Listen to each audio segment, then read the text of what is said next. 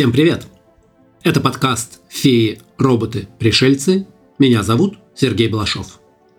Сегодня поговорим об образе смерти в мифологии и культуре. Как мы увидим, эта тема чаще всего мрачная и грустная, но не всегда. Персонифицированная смерть может быть и разгульной, и веселой, и официальной. Поговорим о греческой и скандинавской мифологии, о святой смерти в Латинской Америке и славянской Марене, духах загробного мира в японской, китайской и европейской культуре.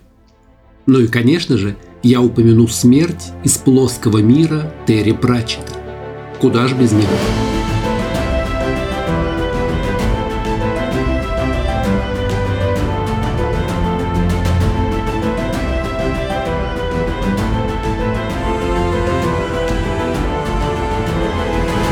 Во многих культурах бог смерти включен в мифологию и религию.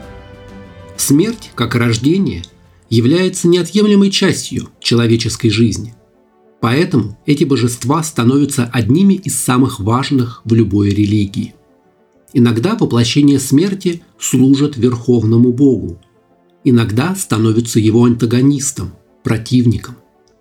Смерть часто представляют как персонифицированную силу – в некоторых мифах персонаж, известный как мрачный жнец, обычно изображаемый в виде скелета в плаще, вооруженный косой, вызывает смерть жертвы, приходя забрать душу человека.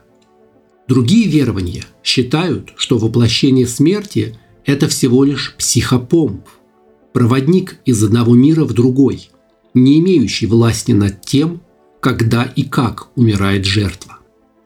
Боги смерти – могут судить умерших и править загробным миром, или передавать эти обязанности своим помощникам. Часто смерть представляется как мрачная или злобная фигура, которая связана с кучей негативных ассоциаций. Но на самом деле изображение ее было задумано скорее как символ и источник утешения в час утраты – если подумать, не так просто определить пол у потустороннего существа. Однако смерть в разных культурах не просто мужчина или женщина, но еще и обладает ярко выраженными чертами характера. В русском языке смерть женского рода. В странах Северной Европы мрачного жнеца часто видят мужчиной. В испано-итальянских и франкоязычных странах нередко можно увидеть, что в литературе и искусстве жнеца изображают женщинами. Сами образы сильно различаются. От красивых до уродливых, от молодых до старух. В Англии и Германии в средние века смерть олицетворял оживший скелет с косой, который собирал души умирающих. В славянских странах смерть выглядит как пожилая женщина в белом. Давайте рассмотрим историю божеств смерти в человеческой культуре по всему миру. В греческой мифологии есть несколько божеств, связанных с концепцией смерти. В первую очередь на ум приходит Танатос, олицетворение естественной и спокойной смерти, сын богини ночи Никс. Танатос – брат-близнец Гипноса, бога сна. Его эпитет – жестокосердный – он ненавистен богам и не любит даров.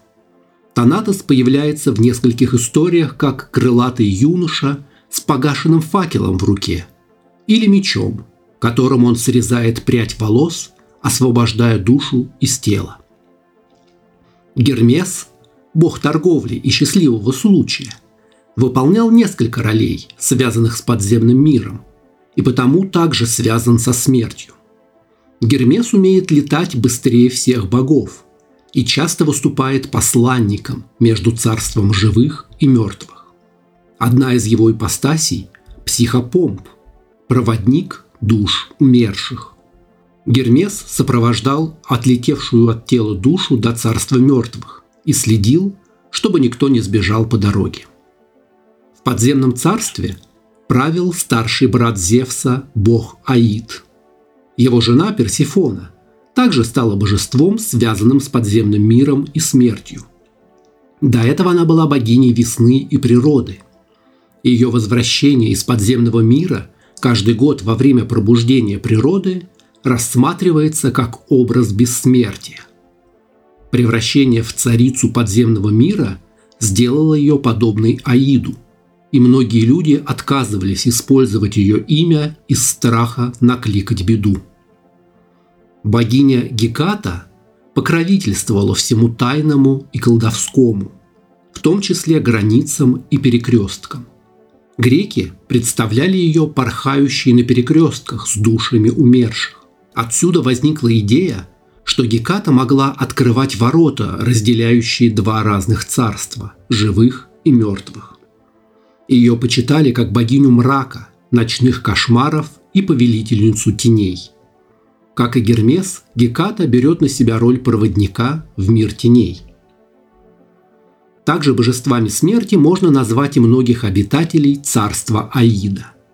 Цербер – трехголовый пес, страж ворот подземного мира – следит за тем, чтобы никто не покинул загробный мир без разрешения.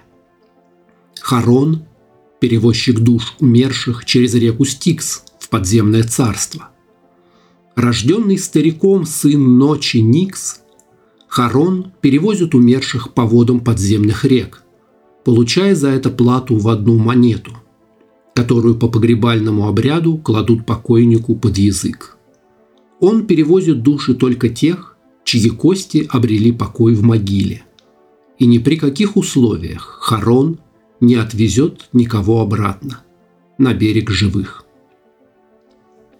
В скандинавской мифологии дочь бога Локи, Хель, правит областью подземного мира, известной как Хельхейм. Она исполинского роста. Иногда ее изображали с лицом, разделенным пополам, наполовину белая, наполовину черное или синее. Иногда вторая половина лица состоит из обнаженных костей и разлагающейся плоти. Две стороны символизируют жизнь и смерть. В царство Хель попадают все умершие, кроме героев, погибших в бою. Их забирают с собой валькирии. Дева-воительницы, валькирии помогают нести павших воинов в загробную жизнь. Они относят их в небесный чертог, Вальхаллу. Валькирии кружат над полем боя, иногда на собственных крыльях, иногда на летучих конях. От блеска их доспехов на небе возникает северное сияние. Владыка Вальхаллы, Один, также связан со смертью. Он наблюдает за смертью воинов и определяет тех, кому будет место в чертогах, и следит чтобы они были готовы к последней битве – Рагнароку. Скандинавская мифология, как и многие другие, делила умирающих на разные группы, за которых отвечали разные боги. Половина тех, кто погиб в битве, забирали валькирий, а вторая половина отправлялась в царство богини Фрейи на луг Фолькванг. Об этом загробном царстве мало что известно. В чем-то оно похоже на Вальхаллу. Умершие воины там предаются радостным пирам и битвам, готовясь к последним дням. Возглавляла эту армию сама богиня Фрея. Судя по всему, разница между двумя царствами заключалась в том, что Один и Фрея предпочитали определенные типы воинов, которых отбирали лично. Один привечал героев, а Фрея – храбрых солдат – а также женщин-воительниц. Сама Фрея – богиня плодородия, любви и красоты. А еще урожая и жатвы. А жатва, в свою очередь, символизирует смерть. Это объясняет, почему часть историй описывает Фрею как сияющую красавицу, но иногда она принимает форму закаленной в боях Валькирии. Это два воплощения многогранной богини. Те, кому не посчастливилось умереть в море, попадали в царство великанши Ран. Ее муж Эгер был олицетворением открытого моря, а их девять дочерей были его волнами.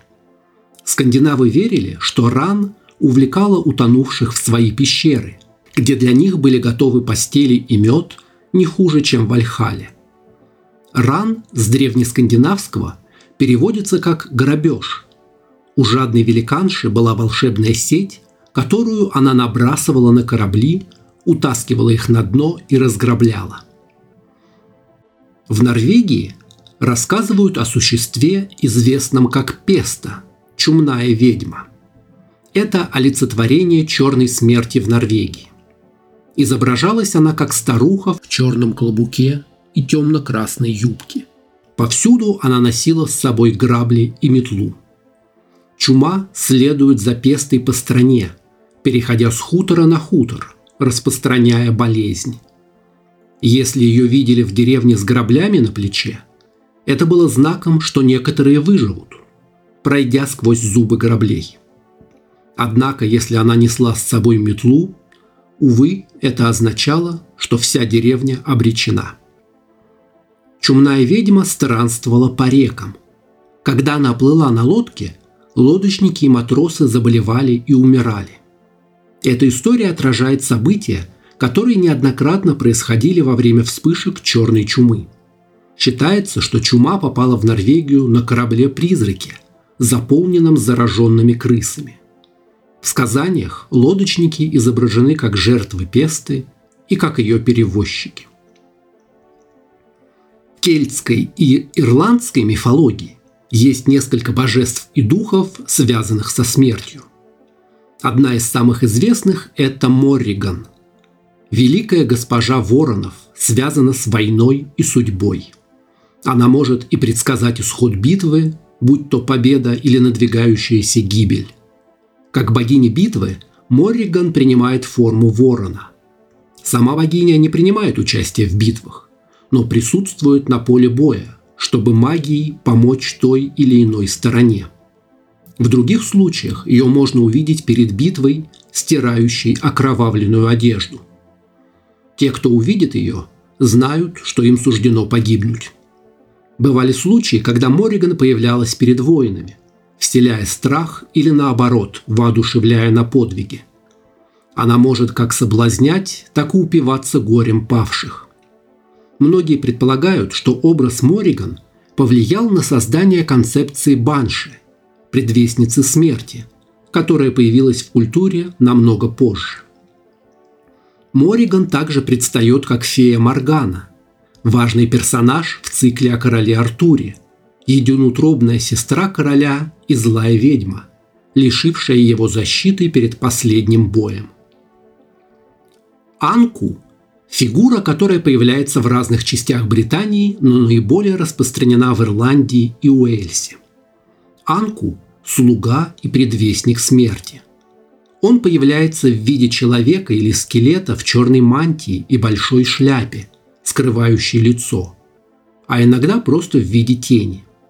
Он носит с собой косу и появляется верхом на телеге для сбора мертвых или черной карете, запряженной четырьмя лошадьми в сопровождении призрачных фигур. Согласно одной легенде, Анку был первым ребенком Адама и Евы. Другие версии говорят, что Анку становится первый умерший человек года – которому поручено собирать чужие души, прежде чем он сможет отправиться в загробную жизнь. По еще одной версии, он был жестоким принцем, который встретил смерть во время охоты и бросил ей вызов, кто первым сможет убить черного оленя. Смерть выиграла состязание, и принц был проклят вечно скитаться по земле вурдалаком. Анку – слуга смерти и также сторож кладбищ, он собирает заблудшие тени на своей земле. Говорят, что у каждого прихода в Британии есть свой анку. У жителей стран Америки также есть свои образы физического воплощения смерти. Санта-Муэрте, сокращенное имя Богоматери Святой Смерти, почитается как святая покровительница католиков в странах Южной Америки. За последнюю сотню лет – она стала гораздо более заметной фигурой, со своим собственным быстро растущим культом и религиозным движением. Фигура скелета, одетая в длинную женскую мантию и несущая косу. Ее одежда в целом яркая. Она является более праздничной фигурой, по сравнению с темным образом из Европы. Такой образ вызвал неодобрение католической церкви, которая рассматривает его как языческого духа, который не следует смешивать с христианской верой. В Мексике этот культ превратился практически в отдельную религию, которая насчитывает до 20 миллионов преданных последователей. Еще в Мексике и Гватемале рассказывают истории о Сан-Паскуалито, народным святым, связанным со святым Пасхалием Байлоном. Его называют королем кладбищ. Почитание связано с излечением болезней и культом смерти. Сан-Паскуалито представляют в виде скелета, иногда в плаще или короне. В середине 17 века умирающему от лихорадки жителю Гватемалы в видении явился высокий скелет в светящихся одеждах. Он сказал, что его имя Святой Пасхалий, хотя настоящий францисканский монах с таким именем в то время еще не был канонизирован как святой. В качестве доказательства фигура предсказала, что человек, получивший видение, умрет в течение девяти дней и после этого эпидемия также прекратится. Когда предсказание сбылось, молва о нем распространилась, и изображения Сан-Пускуалито стали популярными, несмотря на формальный запрет Испанской инквизиции. В гаитянской религии Вуду есть много духов, или лоа. Эти духи делятся на семьи. Главой семьи Геде где духи олицетворяют силы смерти и плодородия, является барон Суббота, барон Самеди. Он – дух смерти, мертвых, а также сексуальности и рождения детей. Барон Суббота изображается в виде скелета или человека в черном фраке и цилиндре. Это одежда гробовщика. Основные его символы – гроб и крест – Первая могила на новом кладбище посвящается барону Субботе. Считается, что человек, в которого вселился барон, проявляет невоздержанность в питье и пище, курении и сексе. На День мертвых на Гаити паломники собираются у могилы, посвященной барону.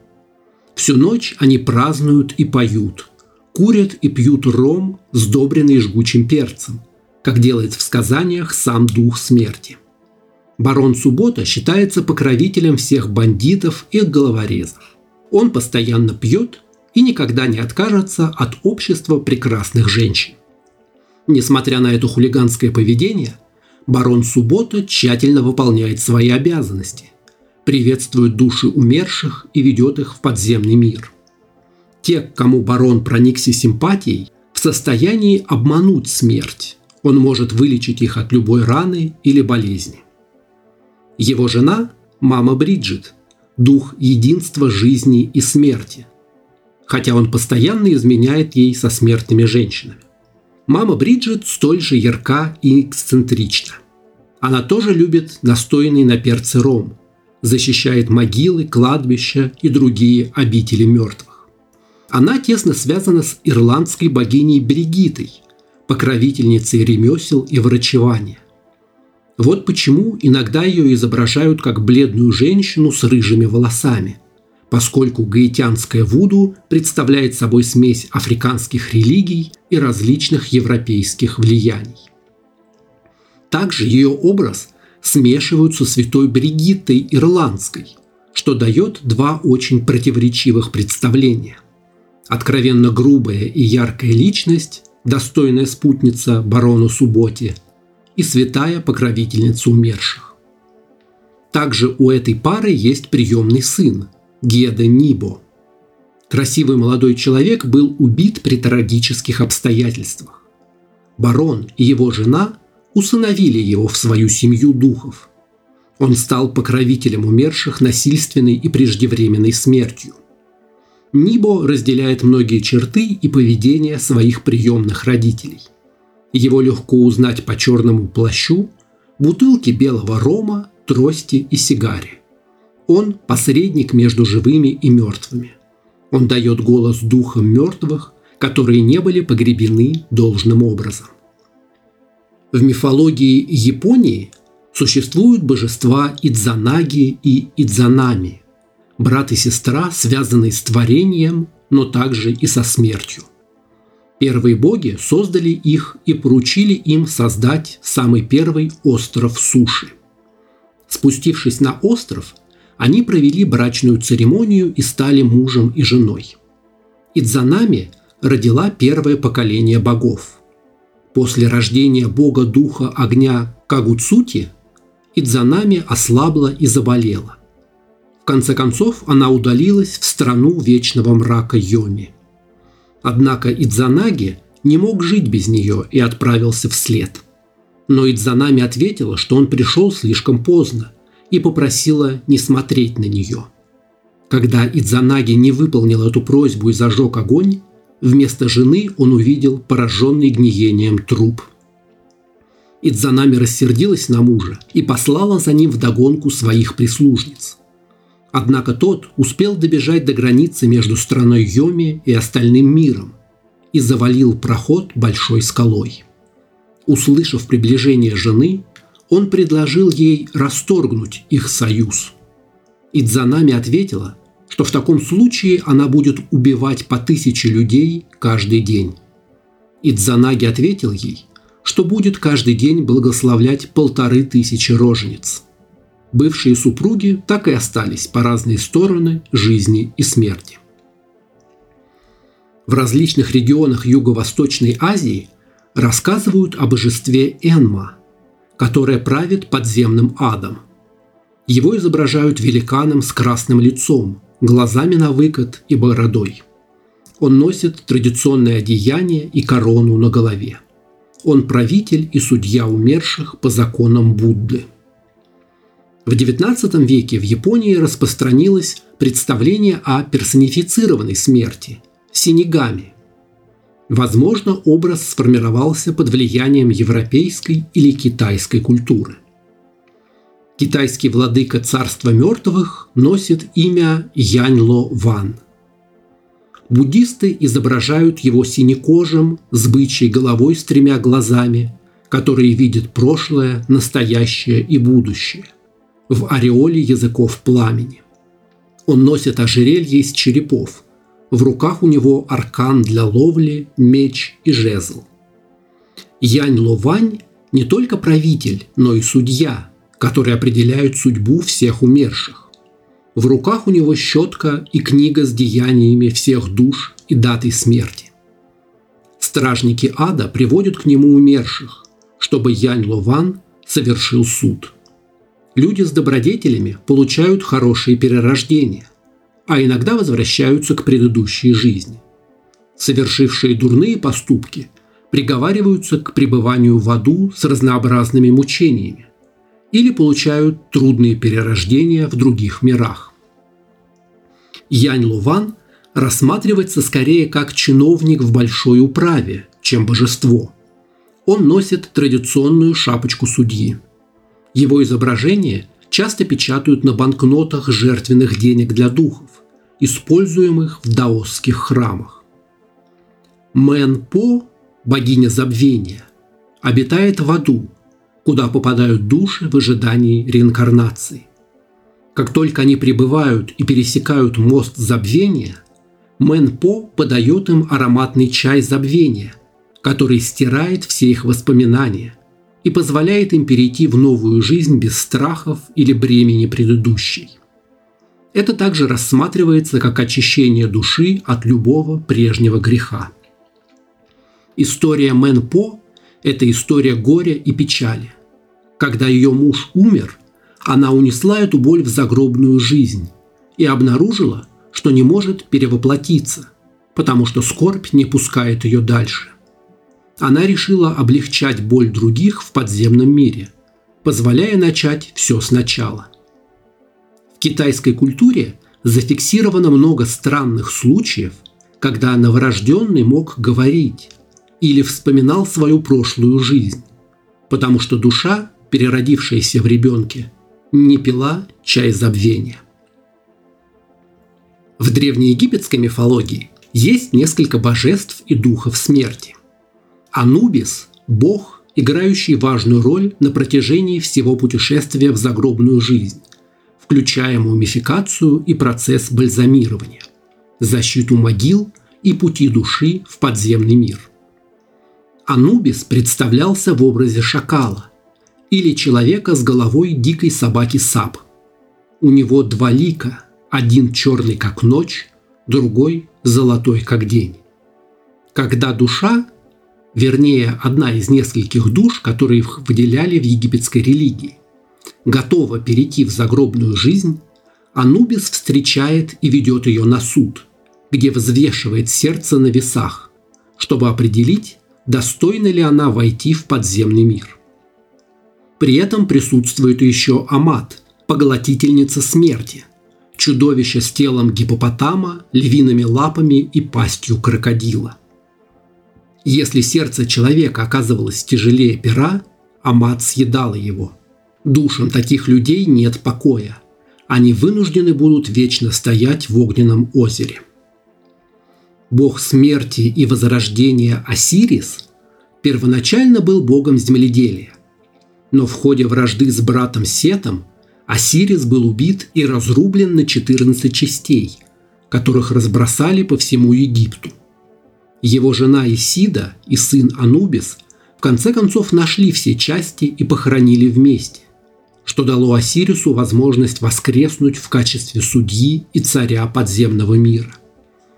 Осирис обычно изображается в виде обернутой белой ткани мумии с зеленой кожей, со свободными кистями рук, держащими символы царской власти скипетр и цеп. Корона, которую носит Осирис, сделана из стеблей папируса. Он сидит на троне, увитом гроздьями винограда. В славянских странах смерть похожа на европейского мрачного жнеца – хотя ее одежда традиционно белая, а не черная. Смерть у славян женского рода, и часто она изображается в виде старухи-скелета или молодой, но бледной и печальной женщины. У западных и в меньшей степени восточных славян почиталась богиня Марена, воплощение смены сезонов, умирания и воскресания природы – ее образ связывается со смертью и сезонными обрядами. В ритуалах проводов зимы и встречи весны важную роль играет сжигание чучела Марены. Чучело делали из соломы и насаживали на шест. Одевали чучело либо в тряпье, либо в праздничную одежду, украшали лентами и лоскутами. Иногда чучело одевали в рубаху последнего умершего в селе человека – и подвязывали поясом последней вышедшей замуж невесты. Обычно Марена имела женский облик, ее готовили и носили по селу девушки. Марену несли с песнями за село и там уничтожали, топили, разрывали или сжигали. Славяне верили, что уничтожение чучела обеспечит вскоре приход лета и хороший урожай. Участие в обряде выноса Марены являлось оберегом – тот, кто не ходил со смертью или опоздал к началу обряда, мог быть уверен, что сам умрет в этом году. В иудаизме, христианстве и исламе душу забирает ангел смерти. Впервые имя одного из ангелов смерти встречается в книге «Исход». Господь поразил первенцев египетских, но приказал одному из ангелов обойти их и забрать души. В еврейских писаниях смерть может служить как напрямую Богу, так и дьяволу, но выполнять повеление Бога. Внешний вид ангелов зависит от поступков и действий человека. Те, кто поступал хорошо, увидят прекрасное существо, а те, кто поступал неправильно, в последний час увидят ужасного монстра. Исламская традиция подробно обсуждает – что происходит до, во время и после смерти. Ангел смерти является умирающим, чтобы забрать их души. Души грешников извлекаются мучительнейшим образом, а у праведников все проходит легко. После погребения два ангела приходят расспросить умерших, чтобы проверить их веру. Праведные верующие следуют в рай, а грешники и неверующие подвергаются наказанию. В Европе самым известным воплощением смерти стал мрачный жнец – скелет, окутанный темными одеждами, несущий косу. Истоки этого образа мы найдем в XIV веке, когда треть населения Европы и десятая часть населения мира стали жертвами чумы, эпидемии, которую многие считают одной из самых страшных в истории. Когда вокруг так много умирающих, а медицина мало что может сделать, неудивительно, что нужно было какое-то объяснение того, что происходит. Образ, который давал бы утешение, независимо от того, соответствует он действительности или нет. Так сложился образ мрачного жнеца. Скелет символизирует часть естественного цикла – рождение, смерть и в конечном итоге разложение. Кости остаются останками того, что когда-то было живым существом. Темные одежды были символом похоронной процессии, в частности одежды, которые носили служители церкви, проводившие похоронные обряды. Почему из всего ассортимента оружия и инструментов мрачный жнец носит с собой косу? Косу используют в сельском хозяйстве, чтобы косить траву или зерновые. Термин «жатва» относится к срезанию или сбору урожая, что обычно делают осенью. Жатва символизирует конец или смерть сельскохозяйственного года – Недаром у многих земледельцев год по календарю заканчивался именно осенью. Мрачный жнец – это собиратель душ, переносящий их от конца жизни на земле в загробную жизнь. Вот зачем коса в его руках. Смерть является неотъемлемой частью жизни, частью вечного цикла природы. Как и любовь, смерть случается с каждым, но для каждого по-своему. Конечно же, такой образ оставил свой отпечаток в культуре. Изображение божеств смерти можно найти в культуре и искусстве по всему миру. Существует немало песен, посвященных этой теме. Большинство урок групп. Это и Don't Fear the Reaper группы Blue Oyster Cult и Creeping Death группы Металлика. Песни с названием «Смерть» есть и у Константина Кинчева, и у группы Butterfly Temple. В книгах Терри Пратчета «Плоский мир» смерть действует как полноценный персонаж. Он появляется в каждом романе о плоском мире, в том числе в качестве главного героя. Глухой своеобразный голос смерти представлен в книгах заглавными буквами. Поскольку смерть – скелет, у него нет голосовых связок, и его слова попадают в голову человека без участия ушей. Смерть не невидим, однако большинство людей отказываются замечать его. При обычных обстоятельствах его могут видеть лишь те, кто обладает магическим складом ума – дети и кошки. Он может ходить только там, где люди верят в смерть, и может видеть только тех, кто может умереть. Волшебникам и королям дана привилегия. За их душой смерть приходит лично. А еще смерть любит кошек, иногда курит трубку, при этом дым выходит из его глазниц и просто очарован человечеством. В мире Гарри Поттера смерть появляется в сказке о трех братьях, в сборнике «Сказки Барда Бидля». Три брата избегают смерти, и разъяренная смерть предлагает братьям подарки – эти дары, известные как дары смерти, стали причиной гибели своих обладателей. Но если бузинная палочка и воскрешающий камень оборвали жизни первых двух братьев до срока, то третий, одаренный плащом-невидимкой, избегает смерти до старости, после чего уходит вместе с ней, как со старым другом. В романе Пирса Энтони 1983 года «На коне бледном» Смерть – это должность, которую может занять смертный. Главный герой книги становится смертью после неудачной попытки самоубийства.